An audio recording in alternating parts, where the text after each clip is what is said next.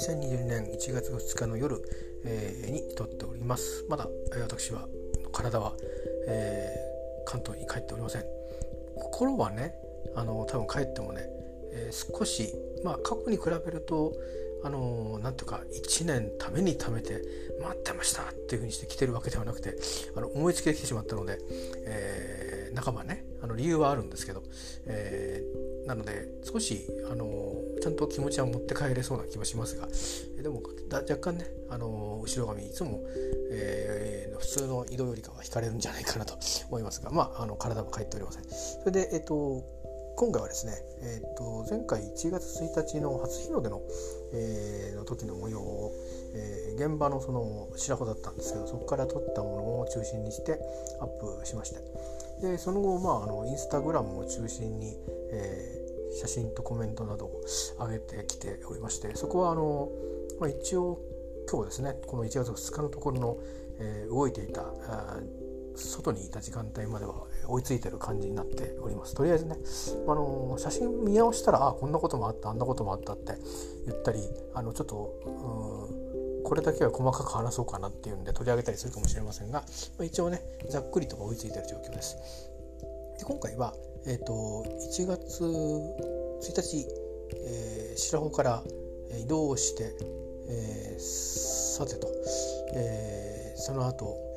どう過ごしたのかというのをですね、えー、少し思い出して、えー、お話をしたいと思います。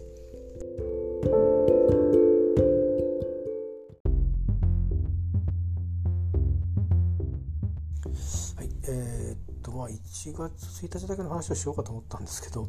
えー、そんないうダラダラした話はきっとまた別の時にあの時のこういうことを思ったんですけどとかそういう話はすると思うので、えー、ちょっとあらすじっぽいような話だけをして、えー、今回はおしまいにしたいと思います。1月1日は初日の出白穂で見学させていただいた時、まあ、途中まだまだ行事は続いてくかったんですが、まあ、竹富島に渡るという予定があったので途中で中断しましてですね1時間ちょっといたと思うんですよ。でそれで多分9時9時ぐらいにえっ、と多分竹富島に行く船が出る石垣島の港いろんなところに島に行く船が出る港があるんですけどでそこにターミナルがあって、えー、建物があってですねそこに入っていったんですよね確か、うん、原付と思って。で、えーと、あらかじめ、えーと自転車を予約してあったので、まあ、その方にこれから何時の船で行きますよって連絡してでじゃあ何時に迎えに行くんでどこで待っててくださいみたいな話をしてで船に乗って、えー、何年ぶりですかね2016年の夏7月だったかな以来だから、えーと、5年半とかだと思いますけど約6年ぶりで、えー、でも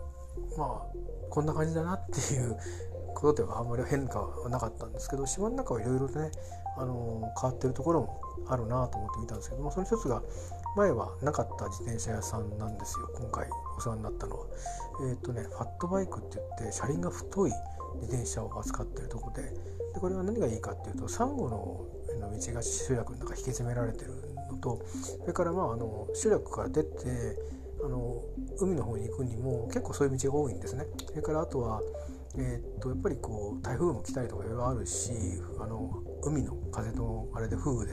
やっぱり侵食というと大げさですけどそういう変化もあるんで割とこう凸凹した道もあのまああるんですよね。でもともと凸凹した道しかなかったの方が当たっててそれをだんだんに僕なんかお邪魔するようになってからも整備してだいぶ変化してるんですね。角度を緩やかにしたりとかねそういう、えー感じであの微妙にそのやっぱり海と人々が暮らしてるとこではやっぱりその微妙に高低差あるんですよだから海の方まで行ったらそれはもし高潮とか来たら水に浸かっちゃうんですけど人が住んでるところは少し高くなってるんですね。あのまあ昔司馬遼太郎さんが書いたその気候文でややも寄稿した時の文章で特定の島の紹介は確かカレーの皿をひっくり返したような形をした島があってってっていうなんかあったと思うんですけどまさにそういう感じになってるんですね。なのでカレーの皿も見てるとこうまあカレーの皿よりもっとこうえーと、なだらかに下がってってるんですけど地形的には。でも実際に走ってみるとあるところから急にこうあ海に向かって下がるっていうふうにあるちょっとちょっとグーッと下がるんですよ。あのヘリの方がだけね。そんなような感じになってて、えー、であるところは結構きついビーチもあるんですけどね、えー、でも今はそれが全部緩やかになってるように、えー、なってて。だけどそのさらにそのと集落があって外側に新しい比較的新しいそ完全にもうほとんどあのアスファルト的な道路があってでそれは周回道路と言われてるんですけど他に名前も付いてるんですけどね眼中通り元気健康づくりって意味なんですかね眼中って元気ってことなんですけどでそれも外側に元からあったあの、えー、島をある程度ぐるっと回るような道があってで全部は回れないと思うんですけどつながる道があってでそれは今また、えーと、少しずつ手が加わっていて結構高低差あるんですけど凸凹だったんですけどでもっと昔は凸凹どころか幅も狭かったらしいんですね島の縁のある人に聞くと。でまああの今は割と手が入ってそこも徐々にこう綺麗になってるという感じなんですけどねまあそういうところ走るのにとにかくまあ、安全性が高いのとあのハンドルっていうか車輪が砂に取られることがないっていうので、えー、いいという感じだったんででその方とはツイッターの縁でですねその方直じゃなかったんですよ。確かエビの養殖やってられる方がツイッターやられてて僕はそこになんとなくアクセスなんかの表紙にしたんですよね。多分島の情報を多分あのツイートしてたのをたまたま見たと思うんですけどでフォローさせていただいてコンタクトコミュニケーションを SNS 上で取るようになってで最近はそのフォローした人は何かをいいねしたり、えー、フォローした人は何かコメントしたりするとそれも情報来るじゃないですか。でそれでちょっと広がりができてこの自転車屋さんファットバイクを扱ってる自転車屋さんのオーナーさんは割と綺麗な竹富島の天気のいい時の映像を割と流してくれるんですね。でそういうのを見ると結構僕は元気が出るんであのえー、あいい映像ですねとかってコメントしたりしてまあ、うん、別に向こうから言葉でそんなに返ってことはないんですけどあの絵文字でニコニコみたいなそういう、えー、まあ、そういう、まあ、淡いねあのコンタクトを取ってたんですけどせっかく行くんだから使ってみようと思って。であとはそれをどういう方かもね会ってみたいしでまあそういう話もしなしつつ予約をして行ったんですけどね、まあ、よかったですよ。本当に。あの質ですね。サンゴの道の走りやすさも、まあ、断然違うしそれからちょっとね凸凹道すぎてみんなにはあのあまりおすすめしないような浜もあるんですよ。あの行きな行きたい人は行けばいいけどっていう。あとはある種の自転車屋さんは多分怪我とかあとはタイヤとかのパンクなのかな。であの行っちゃダメみたいにしてるあのとこが多いっていうことらしくて。僕もそういう情報実はまあ親族関係から聞いてあ禁止になったんだ。危ないもんななんて言ってたんですけどその話をしたらあそれはあのママチャリ系のあれですね。あれダメってわけじゃないんですよ。あの行かないそっちの方がそういう人たちがあの行かないようにしてください的に案内してるみたいですね。って言ってて。なんで別にあの禁止はなってないんであの別に行くのは別にいいですよ。ただでもどうですかね。あの行っても見えるのは石垣島が見えたりとかしてそれがあのあんまりおすすめはしないですけどって言われたんで「いや僕はそれが好きなんです」って言って人もいないし あのそんな話をねしてあの結構人気の島なのであの何せ昔ながらの街並みが残っていて石垣島から船で15分で行けるってなったらやっぱ人来ますよね。とにかく周辺離島の中ではダントツに観光客の多い、えー、もう石垣島の次ぐらいに多いような、えー、島で、えー、で住んでる人たちは200数十人しか住んでないという、え非常にこう得意な島なんですよね。でなので、えー、まあそんな話をして、まあ、借りたんですけどそんなバイクファットバイクっていうのを初めて、えー、車輪の太い自転車ですね。でもう一つ紅葉が僕今回あったのはあの去年まあコロナ禍で病気をしたってことで感染を避けるために家仕事の比率が高くなったりそれからあとはまあ隠れ家的生活をしてたのであんまり運動をそんなにするってこともなかったり入院も結構立ち続けにあったりしてあの明らかに足の筋力落ちてるんですよ。で普通の生活ができる程度には筋肉戻ってきたんですけどまあ運動する筋肉はほとんど衰えたままだったんですね。でそれがやっぱりこう自転車をこいだりするって分かって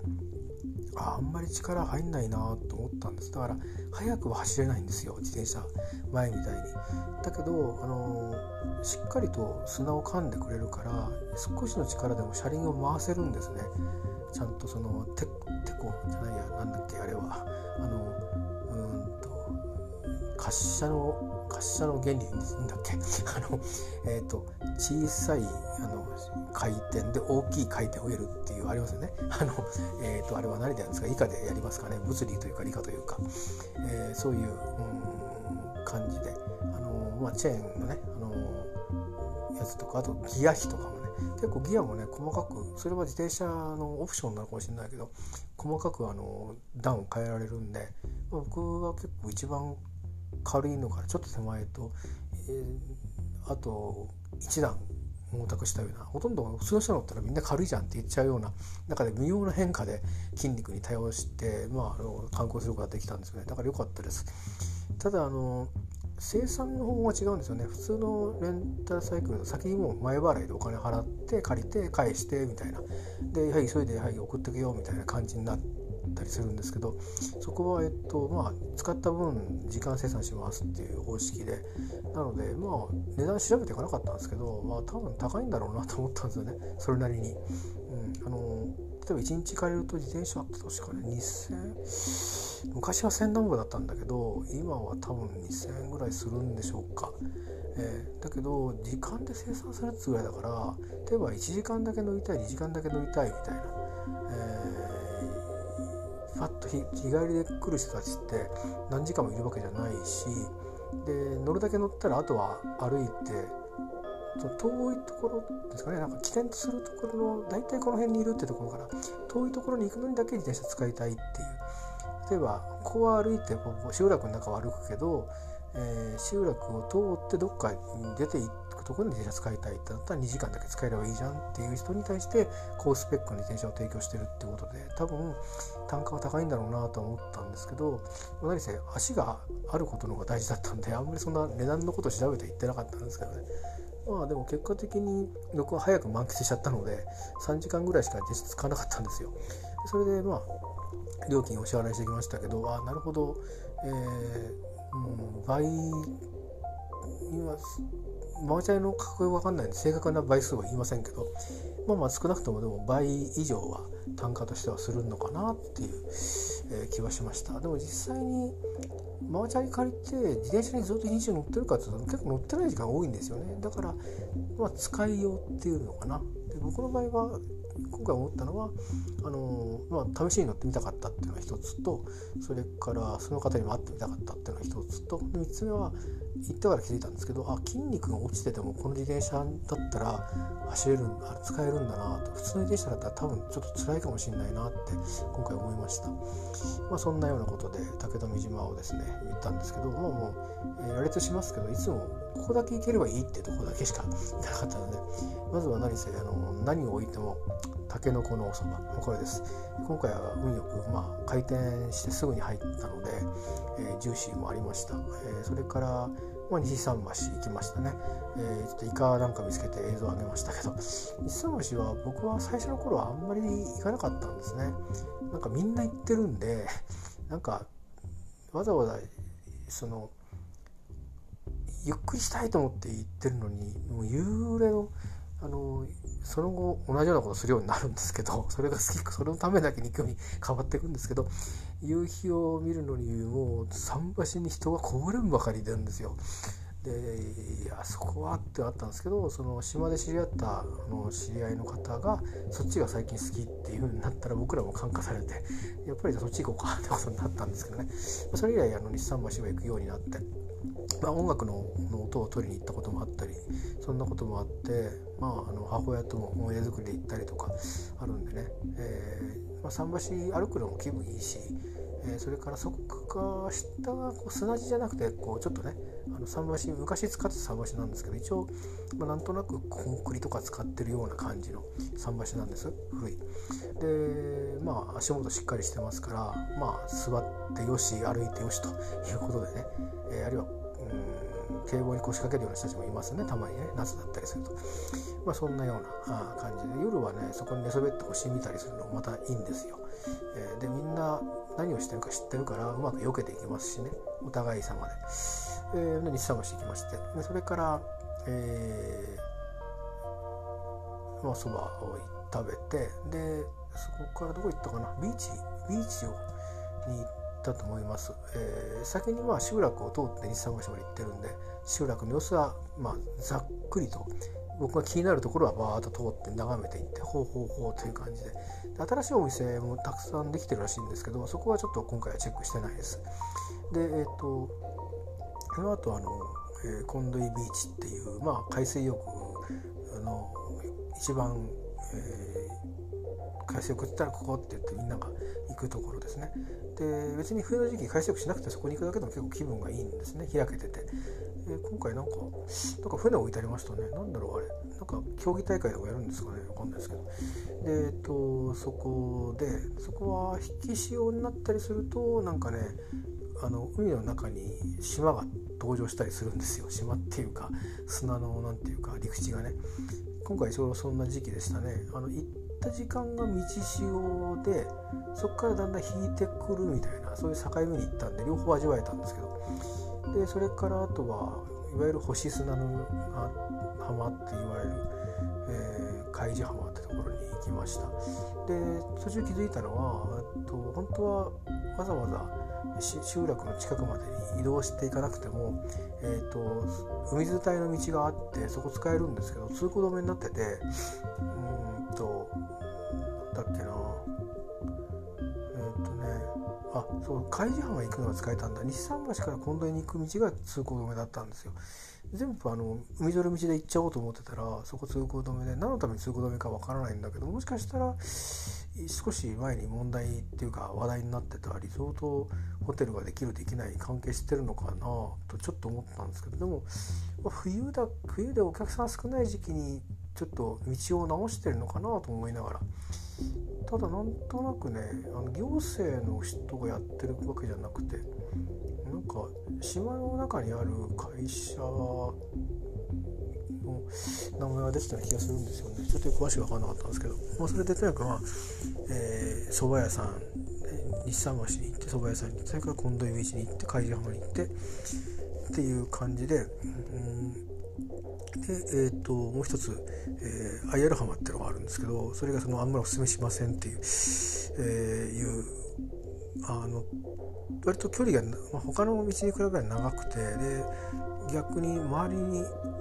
一体どこに行くのか知ってないとここは一体どこってなるような何にもないとこなんですよ。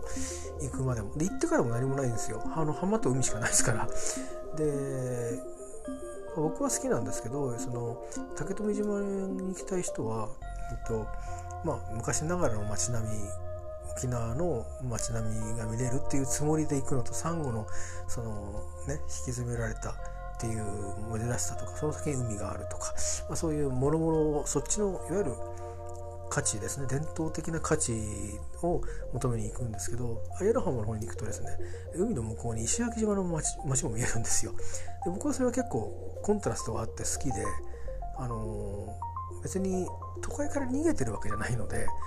街というものが逃げてるわけじゃないので少しリラックスしたいなと思ってきてるだけなんで別に見えること自体は面白いじゃないですか。コントラストがあって、あのー、だからつまりはその決して竹富島はディズニーランドみたいなテーマパークじゃないけどもディズニーランドの中で言うとディズニーランドのものしか見えない、ですけど一歩こう表出るともうそこはすぐ先は東京だったりするじゃないですか。えー、だし逆もあるじゃないですか。例えば東京からディズニーランドを見ると「ああそれディズニーランドだね」って言って見た時にあの中に入ったらこっち側のこと見えないのに外側からそこが見えてるみたいな なんかそういうのって面白いなと思うので、えー、うまく言えないんですけど僕は別にその見えること自体は気にならないですよね。だから繋がってるんですか実際。別にそこになんかメルヘンを求めに行ってるわけではないのでで実際にそこにはみんな生活者として暮らしてる方がたくさんいるわけですし小学校もあれば中学校もあるわけでね、えー、だからそんなにそこにはこだわりはなくてなんか見ない方が良かったみたいなことはないんですよね。あのありのままの島の様子の方が知りたいしここ行ったらこれが見れるとかそれはどこの島に行っても同じなんですね。目的はそれぞれ行く理由は違うんだけど行って見るものは別に全部はもうああこうなってるんだ。へえっていうことでしかないので。で僕はそのとにかく遊泳禁止なんですけどまあなんか海のこう、うん、身近にねなんか結構穏やかなあのところが多いんであの割とこうザ・パンまでは来ないけど波ってこうしっかり来るところなんでねなんかちょっといいなと思ってて行くんですね。また行く途中の道も好きでその何でもないちょっと荒れてるような感じだったんですけど昔は。で今は途中にリゾート的なちょっと高級感のあるホテルが宿っていうのかな？コテージっていうのかな？ができたので、えー、その途中までは道が整備されたんで走りやすくなったんですけど逆言うと綺麗になっちゃったんですよね。だけどそれであってもそこから先浜に行くまではとに何もないので、えー、行っても何もないのででしかも距離があるからうんまあ歩くとですね30分ちょっとかかりますかね。確か、えー、どうだったかな。結構 20, あ20分はかかりますね。母親と歩いて往復したことがあるんですけど行って1時間ぐらいかけて行ってちょっと行って帰ってきてって1時間ぐらいかかりまして朝から。朝早く行ったんですけど冬に。11月の終わりぐらいにですね。朝ね5時半とか5時とかに起きて、あのー、行ったと思います。で朝日が上がってくるのを見に行こうっていうことで、えー、なんだかそのように無理やり母親を付き合わせて行った記憶がありますけど、まあ、楽しそうに母親歩いてましたけどね。その頃はまだ元気だったので、えー、まあそんなようなことでアイアル浜に行きましてその後最後に、えーと、パイル島ってところに、えー、行って、えー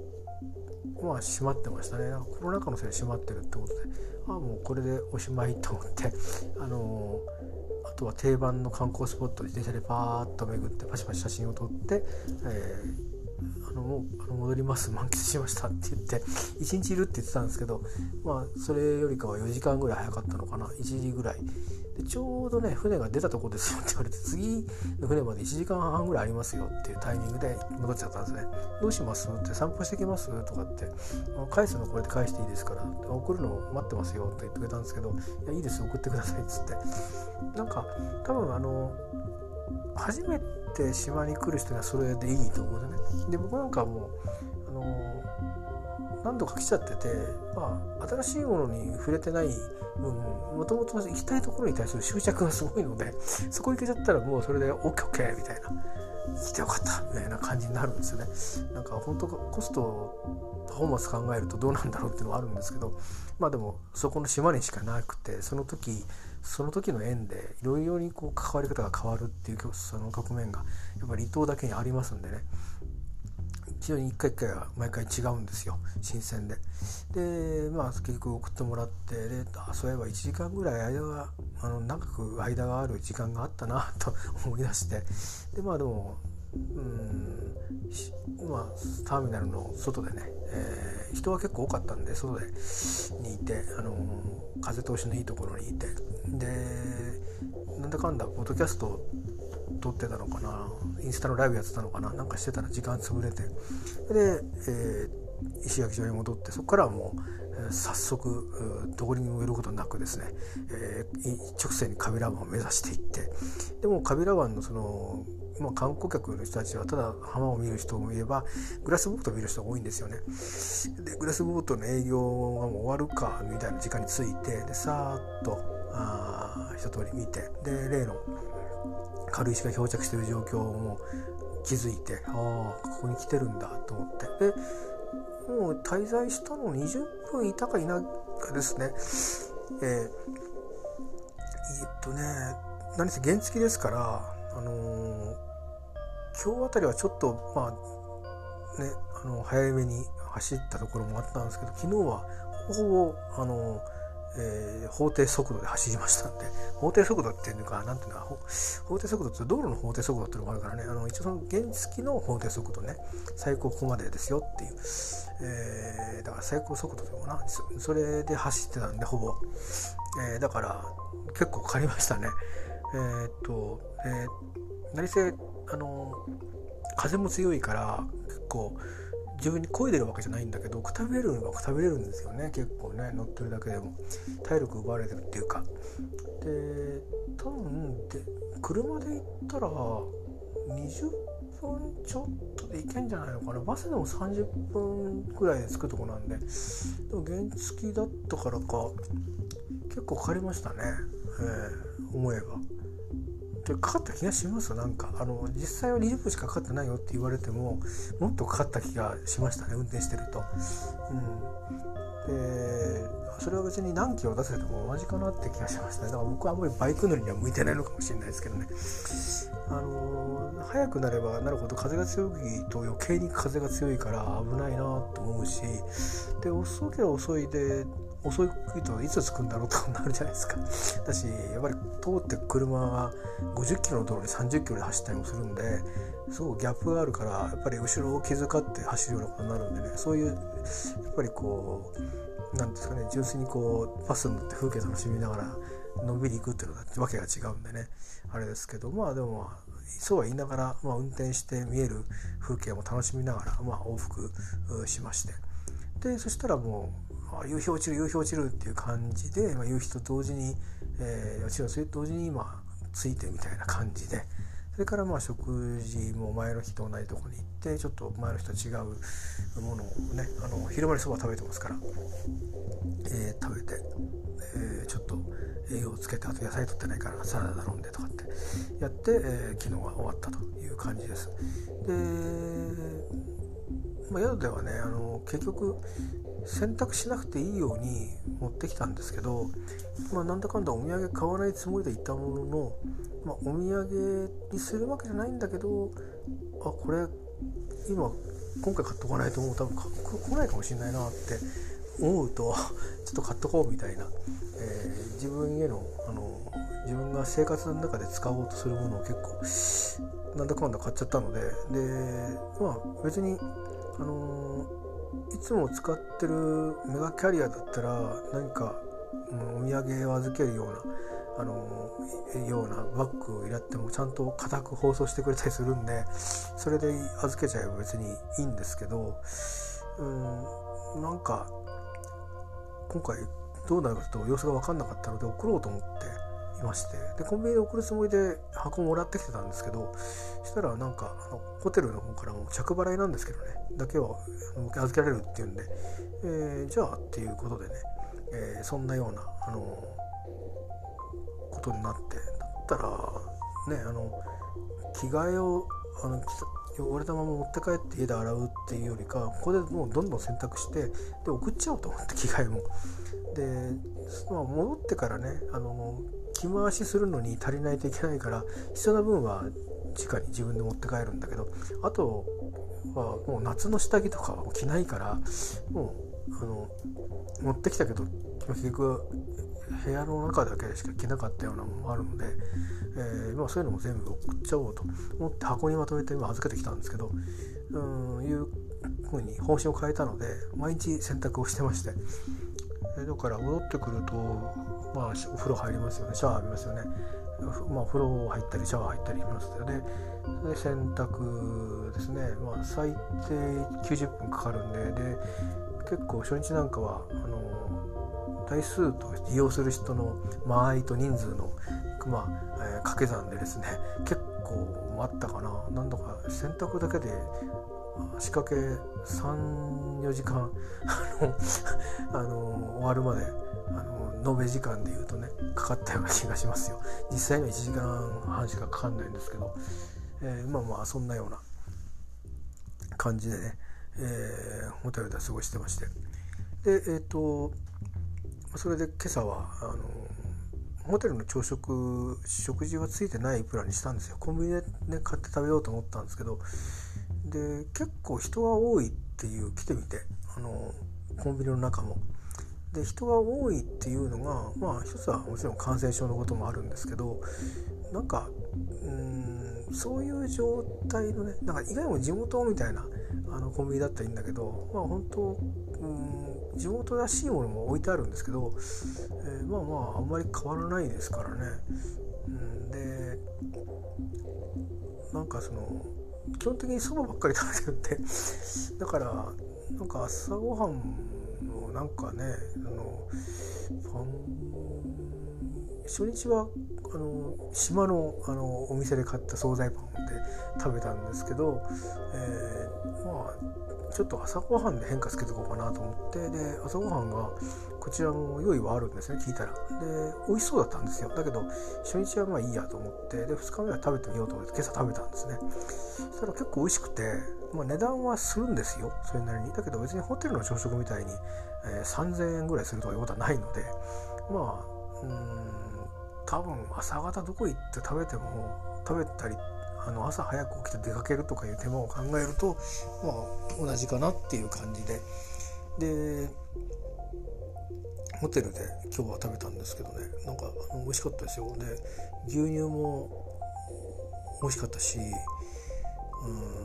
あのいやこれはこれだけのお金出して食べる価値があるなと思いました。あのよくあの朝食のホテルの朝食っていうとあるじゃないですか。型が。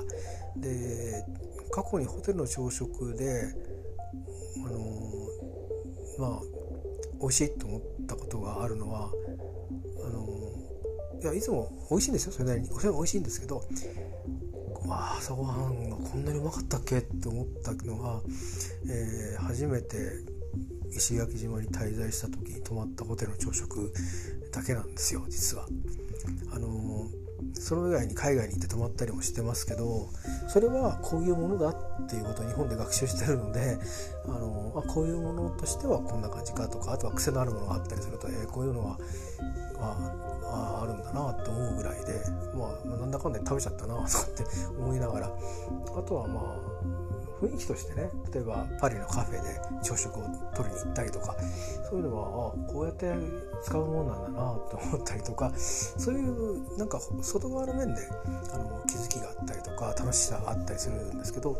そのものっていう意味では、まあ、パリだったらコーヒーは美味しいとかあるんだけどパンは美味しいとかあるんですけどそれはまあパーツパーツで、うん、あのでその美味しいに決まってるものを食べたから美味しいっていうのとうんそれとはまた違うね。あのだから日本のお米美味しいとか日本の日本酒美味しいとかそういうのとは違って朝食全体としてあ朝食ってこうやって食べると美味しいんだなっていう思ったのはその初めて石垣島食べ出した時なんで。で今回はそれにの、まあ、2番目か3番目ぐらいに次ぐぐらいあおと思って美味しいじゃんと思ってね。でこの出し方いいな出され方いいなと思いながらこう決まったプレートみたいのがこう決まった食材がちょこちょこちょこっと乗ったのがサーブされる分と自分で選ぶものとあの動線が自分で選ぶ動線と持ってきてくる動線と2つあるんですね。でこれってホテルとかであのそういう、まあ、海外でもありましたけど卵料理はも別の人が焼いて持ってくるとか、まあ、あのカフェテラ形式でねあの焼いてもらったのを待って受け取って持ってくっていうところ結構海外でも国内でも多いですけど、えー、僕が泊まったドイツのホテルベルリンのホテルはの卵系だけをとにかく頼んで多分厨房で用意して持ってくるんでしょうね。であとは自分でどうぞっていう感じで。で待ってる間に、えー、ちょうどなんか選んでも持ってくる頃に卵料理も熱々でやってくるみたいな。あの結構卵料理にうるさい方海外の多いんですよね。あの半熟含め。だから余計にそういうところに多分力をおもてなしをかけてるんだと思うんですけど。まあまああのそんなことでね結構ホテルの朝食が美味しくて。で今日はまあえーと、昨日は移動をし大晦日に移動してきてガーッと回ってでまあ1月1日も朝早くから動いて結構動いたんでそろそろゆっくりしようと思ってのんびりと起きて朝食とってのんびりと出かけ始めたんですけどで今日はなんか天気予報見てみたら結構いけるっていうのが分かってもう朝起きた段階では今日はホテルでまったりだなと思ってるからずっとホテルで昼寝でもしようと思ってたんですけど、えー、天気見たらいいし外もあの食堂的なとこが食堂じゃないんですけどラウンジみたいなとこなんですけど天気がまあまあ空が明るいんであこれ天気予報通り行くかもと思ってじゃあ行こうって決めて、えー、食べながらねやろうと思いながら食べてたんですけどで、えー、終わってからまあ部屋を出ていくような片付けをしてで、えー、まあ今日は島のですね、えー、最北端まで行って最北端からまた市街地に戻ってくると、えー、もう明日戻るんででバイクは明日まで借りてたんですけどまあ、中途半端な時間なんですよね。空港にこの時間にいたら安心だなって時間と返す時間と朝起きる時間とすごくバタつくんで 今日返しちゃおうと思って。で結構今日あの途中雨降られたとかもしてあの昨日も雨降られてるんですよね夜寝てる間に。だからバイクも汚れてるしまあ返した方がいいだろうと思って。で返して。で普通は返したらそのまま空港に送ってくれるんであのいいんですけどまあ自分の場合は好き勝手に返したので送迎してくれというのもちょっとずずしいなっていうかおこがましいなと思ったのでおこがましいっていうかちょっと違うなと思ったので車呼んでもらってタクシーであのそんなに遠くないんですけどね。あのでこっちのタクシーはあの安いんでですね、えー、あのなんか、まあ、最近僕の地元でも地元って今いる隠れ家の町でもう僕の元地元もそうらしいですけどなんか初乗りが安くなったみたいでそういう意味ではまあ割と沖縄と変わんないかなっていう感じな時もありますけどでもこっちは安いんですよね。あのタクシーが。だから本当に多分自分の住んでる町の1 m だったら行かない距離走ったんだけど1 m ぐらいの 値段であの乗れちゃうんで便利ですよね。えーえー、まあ、その分あのバスがこの小刻みには走ってないんでね。こことこ結ぶバスっていうのもありますけどその途中に途中途中のバスで全部止まってるかっていう細かく止まっていくかっていうと案外感覚があるんでちょっとそういう実用には耐えないんでねやっぱりタクシー使わざるを得ないんですけど、まあ、今日はだからバイクも返してタクシーでホテルの近くに持ってきても3時3時半とか4時にはあもう宿に入ってたと思いますね、えー、4時には入ってましたね。あのお蕎麦を食べたのが3時ぐらいなんででもうそこからはもうあれです。あのいつもだったら7時ぐらい6時7時ぐらいの、えー、感じだから2時間くらい2時間ちょっとぐらい行動を前倒しで、えー、今日は今日の一日を終えてるんですよね。えー、そんな感じであのちょっと部屋で休もうと思ってやっぱりさすがに数時間なんですけどずっと原付運転しっぱなしだとくたびれましたね。もともと慣れてないんでそんなに。うん。で行って帰ってくるだけなんですけど途中やっぱ雨にも降られたんでカッパ着て運転した時もあったんですけどそういう変化もまあ気にせずとにかく行って帰ってこなくちゃとかあそこ見なきゃとかまあ一軒蕎麦屋はせっかくここまで行ったんだからと思って島の北部に有名な蕎麦屋さんがあるんですけどまあ40人待ちはちょっとなと思って で戻ってきたんですよね。でホテルの近くのちょっとちょっと行ってみようかなと思ってたお蕎麦屋さんにあそこどうかしたとこに行ったら最後の一杯だったっていうかもう終わりって言われたんだけど「いや何でもいいから食べさせてくれませんか?」って言ったら「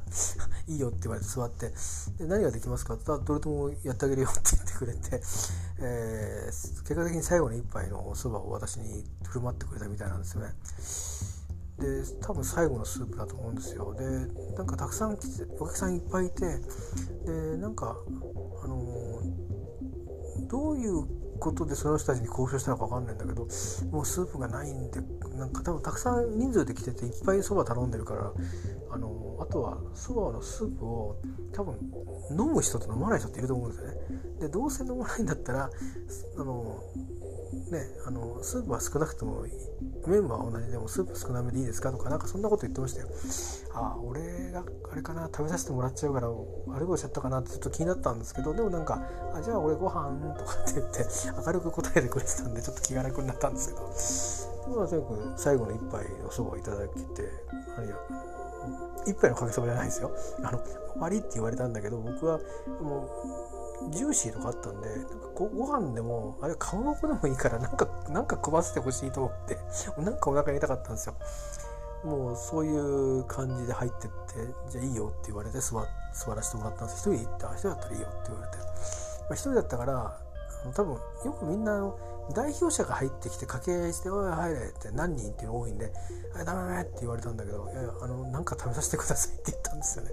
よかったなと思ってね。いやていうかまあそれは腹の底からた言葉だったんで多分考えてないんですよ計算は。えー、って何か食べさせてくれないんですかって。あのこの間のスイーツの店の前なんですよね。店は開いてるんですよ。営業中と来てって出てるんですし閉まってはいない思いっきり開いてるんだけどそば、売り切れましたって言ってたんだけどいやそば以外でもいいんだけどっていう ふうなつもりで言っちゃったんで、えー、あわよくばとは思わなかったです。今回は。あそばないんだったらしょうがないだろうなと。こうこの間夜中夜夜か列できてたしなと。で前にあの他の島の知り合いの人がここのお蕎麦もいいって言ってたしなそれは人気あるんだろうなと思って何でもいいからでも飯でもかまぼこでも何でもいいから食べさせてくんねえかな。つまみでもいいから何か食いたいみたいな、えー、そんなような心持ちでねお店で何か食べたかったんですよ。でまあそれで、えー、来ましたね。であとは今日やったことは話してもとにかくバイクでずっと走ってましたっていうだけなんでちょっと改めてお話をしたいと思います。どういうふうなあのルートで行ったかでどんな風景を見てきたかどんなとこが良かったか、えー、どんなことが大変だったかそれから戻ってきて蕎麦屋を探してるのに変化に気づいたりお店が変わってたりとかそれからあのあやってるんだけど完売してわって店が閉まってたりとかあそうだったんだ。でもお店の場所は分かったんで今度はそこで食べてみたいなと思ったりとかいろいろと、えー、いろんな初めて原付で通る道も通ったりして島の集落ですけどね。えー、まあそんなようなこともあるんですけどもそこでやっぱり言うとうんと石垣島の最北端に平久保崎って灯台があります、えー、でそこのそばに平野って集落があります。でそこまで行きました。でそこと市街地はだいたい30キロ40キロ弱あるんですかね。30キロから40キロ。で道を選ぶとえっ、ー、とまあもう少し短くなるのかな。だから40キロ弱が30キロちょっとなるぐらいな。それの違いが出てくるんですけどね。あのなので今回はあの Google マップに従って行ったので、えー、見たらあのまず普通僕の知ってる道ってのは海っぺたずっと行く道なんですよね。で前に同じとこに数年前に来た時に行ってるんですけどその時は海っぺた道を行ったんですよ。でその時はねあのフェゼアさんのバイクみたいのを借りて行ったんですね、えー、だから三輪ですねスクーターですけど。で今回は二輪でで風貌もないから結構ね前に同じ道走ってるのに前よりくたびれましたね、えー、だから慣れてないんでしょうね。バイク乗りじゃないから風に。でうん風貌ってのは結構ね役に立つものだなと改めて思いましたけど。今回は、えっと島の内陸部を集落市街地から、えー、北にぐーっと登っていってそれから途中からぐるーっと回り込んで、えー、空港の北やや北に出るっていう新空港のや北に出てそこからは、まあ、あの完全な運転と走る道っていうのはほぼないので、えー、ずっと山をずっと海海よりやや山側の道をずっと北まで走っていくと。で途中何度かあの止まって、えー、トイレ休憩を取ったりしながら、まあ、ついでにちょっと海の見晴らしを見たりとかしながら、えー、行きました。でも一箇所だけはあの、えー、ちょっとね特別な場所があって、えー、若干特別な場所があってそこに立ち寄ったりしましたけどね。あのえー、なぜか柵があってですね柵を開けて閉めて入っていってまた開けて出て閉めて出ていくっていう そういう場所があるんですけど、えーまあ、なんかパラグライダーとかのあの離陸する場所らしいんですけどね。でもあんまりパラグライダーやってる時に遭遇したことがないんですけどね。僕も2回しか行ったことが今回2回目なんですね。前は、えー、地元の人に聞いてあの面白いですよって言ったんで眺めいいですよって言うんで行ったんですけどね。今回は、ま、1人で行ってるからそんなにそこまで行ったからといって何時間もそこにいようっていうことはないんですけどまあちょっと海のねあの色を見たいなと思って行きました。で平久保崎にも、えー、行きましたし玉取、えー、崎展望台かな。そこも展望台行かなかったんですけどトイレ休憩した時に見晴らしのいいとこがあったんでそこからちょっと見たりして。まあ一通り海のものを途中見つつあとはずっと走ってるってだけですね。延々で蕎麦屋は40人待ちで諦めたから あのそこも公民館の裏にトイレがあるんですけどそのトイレ休憩して、えー、帰ってきたっていうだけでね。であのその平野っていう最北端の集落に、えー、昔あの与那国島でお世話になった人たちがそこに来てあのやっぱり与那国馬のまあ、牧場っていうのか触れ合えるようないろんな乗馬ができたり、馬と触れ合ったりできるような施設を運営してるんですよ。でまあ前はあの予約をしていったんですけど今回はまあそういうそういう理由で知り合いがいるからっていう理由でそこをゴールにして、えー、まあ、景観を楽しみに行ったっていう感じなんでまあいたらいたでいいんですけどいなかったらいなかったであのー、まあ誰かしらね手伝いさんはいたんで誰かしらいるかなと思ったんですけど行ったらちょうど昼休みにかかっちゃったんで僕もちょっと時間のそこはミスだったんですけど電話してあのこれこれ近々で、まあ、ちょっとこういうついでて近くまで来ることになったので来ましたと。であのせっかくね来たんで何かあの運営のね足しに、えー、してくださいって言ってあのやっぱり結構あのそういう団体っていうのはあの多少寄付的なものもあの歓迎するようなカルチャーがあるんですね。あの単純な飽きないっていうだけじゃなくて。なのでまあそういう時代を知ってるのであのそんなにたくさんしたわけじゃないですけど少しだけあの、まあ、馬のね餌の足しにしてくださいって言ってあのいうことであのちょっとうまく大丈夫なようにして置いていくから あのピックアップしてくださいねっつって。で僕もこれで市街地に戻りますからって言って、まあ、電話だけで挨拶してで戻ってきたんですけどね、まあ、そんなことしまして。だからざっくり言うと知ってるだから島の北まで行って戻ってきましたってだけなんですよ。それはお知り合いがやってる場所があるんで行ってまあ会えたら顔見えればいいしでも多分予約がね入ってるでしょうからと思ったら案の定入ってて午前中も午後も入ってるみたいですね。だからやっぱりそういういいことですよね。そうやってあの訪ねてくるお客さんがこのお正月にあるっていうことがあのやっぱり何て言うのかな。あのうまく運営がねあの言ってるんだなっていうのはあの良かったなって思うしね、えー、別に僕はそこまであのあのお世話になった方でお世話した方じゃないんで言えたぎりではないんですけど。そんなことで、えー、今日はあの石垣島本当はそこからあの前前回はそこから野底って言って野底マーペイっていうのがあるんですけど山なんですけどねそこからぐっと回ってカビラ湾に行ってかなり海の低い海抜の低いところも通りながらでヤシの木を見たりとかいろいろしながらぐるっと島を一周したんですよ。で一周って外周はですねだけど今回はやっぱりねあの風貌がないスクーター前回風貌があって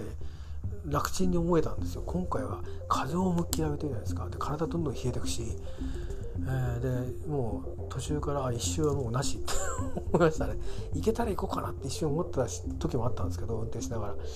いややめたと思って。昨日カメラ行ったしなと。その間をこうつなぐためだけに行くのはちょっとやめとこうと思って。昨日カメラから帰ってくる時来る時も結構しんどかったんで。やっぱりねそこは夏と違いますよね。夏に風を浴びるのとあの前回夏だったんですよ。ねそれもあるんですね。今回、あの20度最高気温20度いくと言っても、まあ、その最高の時じゃないところはやっぱり10度台だしそこに風がこうまあ走って風浴びるから56メーターの風を多分浴びるんですよ。だから56度下がるんですよね。だから123度みたいなことになるしで場合によったらもともと風が吹いてるとこに走ってって風があのが来るからなんかなんていうんですかね。あの追い追い風はいいじゃないですか。向かい風の風になるとあの、ね、近づいてくる車同士の速度と同じですから足し算になるわけですよね。だからあの風速十何メーターみたいな感じで走ってる状態もあるわけです。するといくら20度だろうが何しろ8度とかのところ走ってることになるんで薄着してるわけですよね。もうこっちのモードになってるから。あのだからつくづくやっぱ装備が足りてないんだろうなと思いましたね。あのやっぱつなぎとか着るって、まあ、原付でつなぎ着る人はあんまりいないと思うんですけどでもやっぱりあのこの間実は三浦で冬を越すようにあのワークマンでジャケットを買ったんですよ。でそれを着ていけばあったかいっていうようなのをちらっと読んだので使わないでまあ今回置いてあるんで、まあ、冬場ねあの三浦に行ってバイク乗る時に使うと思うんですけど、えー、でもまあそこまで行かないにしてもねごつくないにしてもちょっとこう、うん、風をもっと考慮したような格好をしなきゃいけなかったなと思って、えー、あのパーカーで乗ってました、えーちょっとそこはね僕のちょっと判断ミスですね、えー、でもまあだから疲れたから途中でやめようって言ってあの予定を削ってですね、えー、戻ってきて。でまあそれからしばらくぼーっとしたりお風呂入ったりお風呂もゆっくり入りました今日は。たり荷造りして荷物預けたりで食事も今日はだからちゃんと取ってないんですよ。冷蔵庫に置いてあったあのアイスとか野菜ジュース飲もうと思って買ってきて飲んでなかったやつとか、えー、それからあとねここのホテルはありがたいことに9時過ぎるとねお茶漬けタイムがあるんですよ。1時間だけ。多分、まあ、飲んで帰ってきた人がお茶漬け食べたいっていうのとかちょっと小腹すいたなみたいな。あの結構早めにご飯食べるっていうのをね予定に組み込まれてる人もいますからね。まあそういうのとかあのまあ、ちょっとお腹に優しいものということなんですよね。やっぱり気遣いがいろいろ行き届いてるんですよね。ここは結構。お金も高からず安からずだと思うんですよね価格帯としては周辺のホテルと比べてだけどそういう気遣いが結構あります建物の中のね防音とかそういう面で言うとねあのこれ新しいから気にならないで古かったらちょっと気になるかもしれないなと思いますけどでもどうですかねあの多少こういわゆるホテルってなんか隣のテレビの音がうるさいとかっていうのはありあるけどもなんか人が楽しくしてるような気配ってしないじゃないですか。何やってんだろうな隣の人はとか上の人はとかですね同じフロアの人はって全然知らないけど朝食会場に行くといっぱい人がいるみたいなそういうの多いですよね。でここはなんとなくみんな、まあ、楽しみに来てる人が泊まるっていうことではあの割とまあそういう言えるというような状況があってまあ楽しみ方はそれぞれだしみんな人生のバックボーンもそれぞれ違うと思うんですね。で今日なんか結構あの同じフロアに家族連れが泊まったみたいで子供たちの声がちょっと響いてましたけど僕なんかはああいいなと思ったりするんですよね。それは今の心境がそうだからかもしれないですけどあのあこうやってねこの家族で思い出になるんだろうなってすごく子供たちが嬉しそうなんですよ。で子供たちが嬉しいんだったらいいじゃないですか本当はいろいろね事情があっていけすかない家だな家庭だななんて思うようなこともその出会い方によってはあるわけですよね人生って。あのよく観光ツアーのバスとか行くとやたらうるさい一家がいたりとかそういう時あるんですよね。で面白くうるさいんだったらいいんだけどなんだか嫌嫌味なことを ベラベラベラベラ言ってるあの団体団体というか家族大きな大家族に出会うことも結構まあまああってあのこの辺観光してると有名観光地だけあって。でもそういうのじゃない限りは僕はみんななんか家族が楽しそうにしてるのは、あのそれが例えば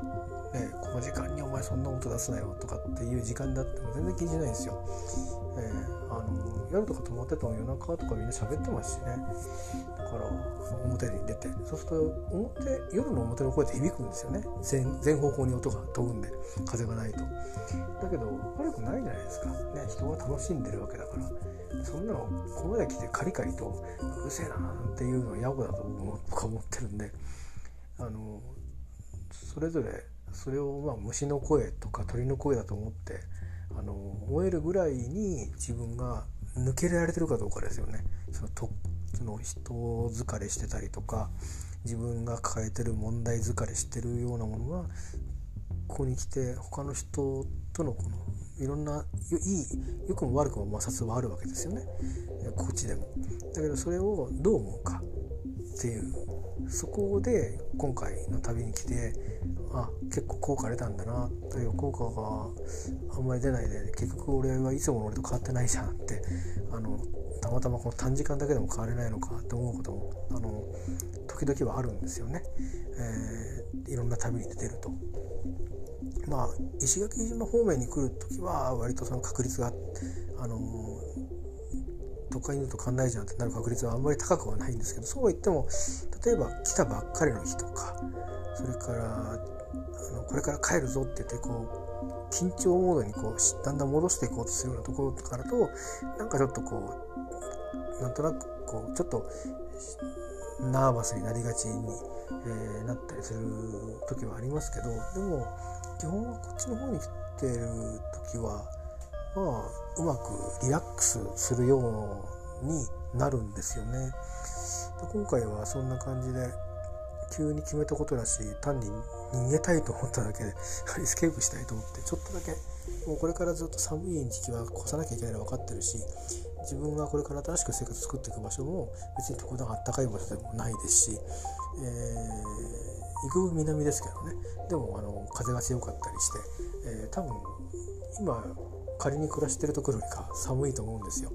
それでもそこを選んでるしそこが好きだし。だけどちょっと正月はしんどいなって 思ってあの状況がね今回は。だからちょっとだけ自分も甘やかしたんですけど甘やかした分効果が出てくれると嬉しいなと思うわけなんですけどまあなんか良かったみたいですよ。あの結構のんびりすればいいやと思って来ちゃったんですけどやっぱり案の定いろいろやっぱり詰め込んだり 詰め込んでもないのに自分で勝手にあの忙しくしちゃったり、えー、したような気がしますけど、まあ、でも最終日こうして早めに切り上げて明日はもう何もしないでご飯食べてただ空港行くだけっていうことにもおっしゃってるんでまあ最後のんびりできたかなのんびりしてるかなって思います。えー、洗濯したぐらいでねあの家事的なことも何もしなくていいわけで、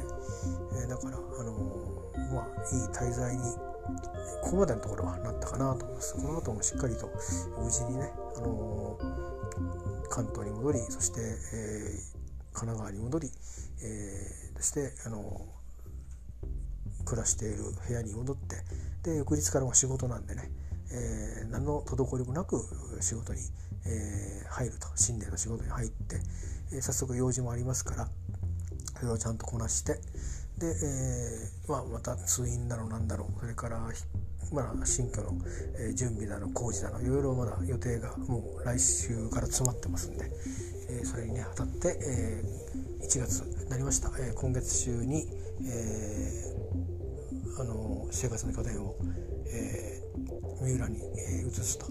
いうことをね改めて、えー、あの実行していこうというふうに、えー、思っています。お仕事でね長くなりましたほぼ1時間だらだら喋っちゃいましたけどこんだけ概要だけ喋ってこんだけ出てくるんで一つ一つ取り上げないと 多分言いたいことっていうか頭でいろいろその時に見ながら思ったことは全部言葉にできないかなと思ってるのでまああの私の話を聞きたい人はすごく多くいると思ってませんけど 自分しかいないんじゃないかと思ってますけどまた、えー、日を改めて回を改めて、えー、実はあの時のこの話ですけどっていうのをやってみたいなとは思います。まあ、とりあえずはまあ帰ってみてからね、えー、無事にちゃんと、あのー、新しい新年の仕事それから新年の暮らしがね始まったかどうかっていうのを、えー、ポッドキャストに載せたいなと思っております。ではあの明日あもう家に戻る途中途中で少しポッドキャスト取りだめしてるかもしれませんけどね。それはそれでまたあげたいと思います。ということで長々とダラダラと喋ってきましたけど、えー長いこと聞いてくれた人は12名いるかもしれませんがありがとうございました、えー、そうでなくてもちょっとでも右肩を上げてくれた方に感謝をしつつ、えー、関東に戻りたいと思います、えー、ありがとうございました。ではまたあの別の回別の話題の時もよろしかったらあの耳を傾けていただければと思います。ではまたお見に帰りましょう、えー、どうか寒いと思いますけど僕も帰ったら寒い、えー、ところに戻っていくわけですけど、えー、感染症もね数もまたえ増えてきてるというふうにニュースで知りました、えー、まあ、お互いに気をつけて、えー、冬を乗り越えてで夏になったから別に感染症なくなるわけじゃないと思うので予防接種ができる方は予防接種もしてい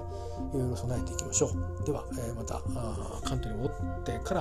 あアップするのは関東に戻ってからになると思いますけどね、えー、よろしくお願いします。では失礼します。おやすみなさい。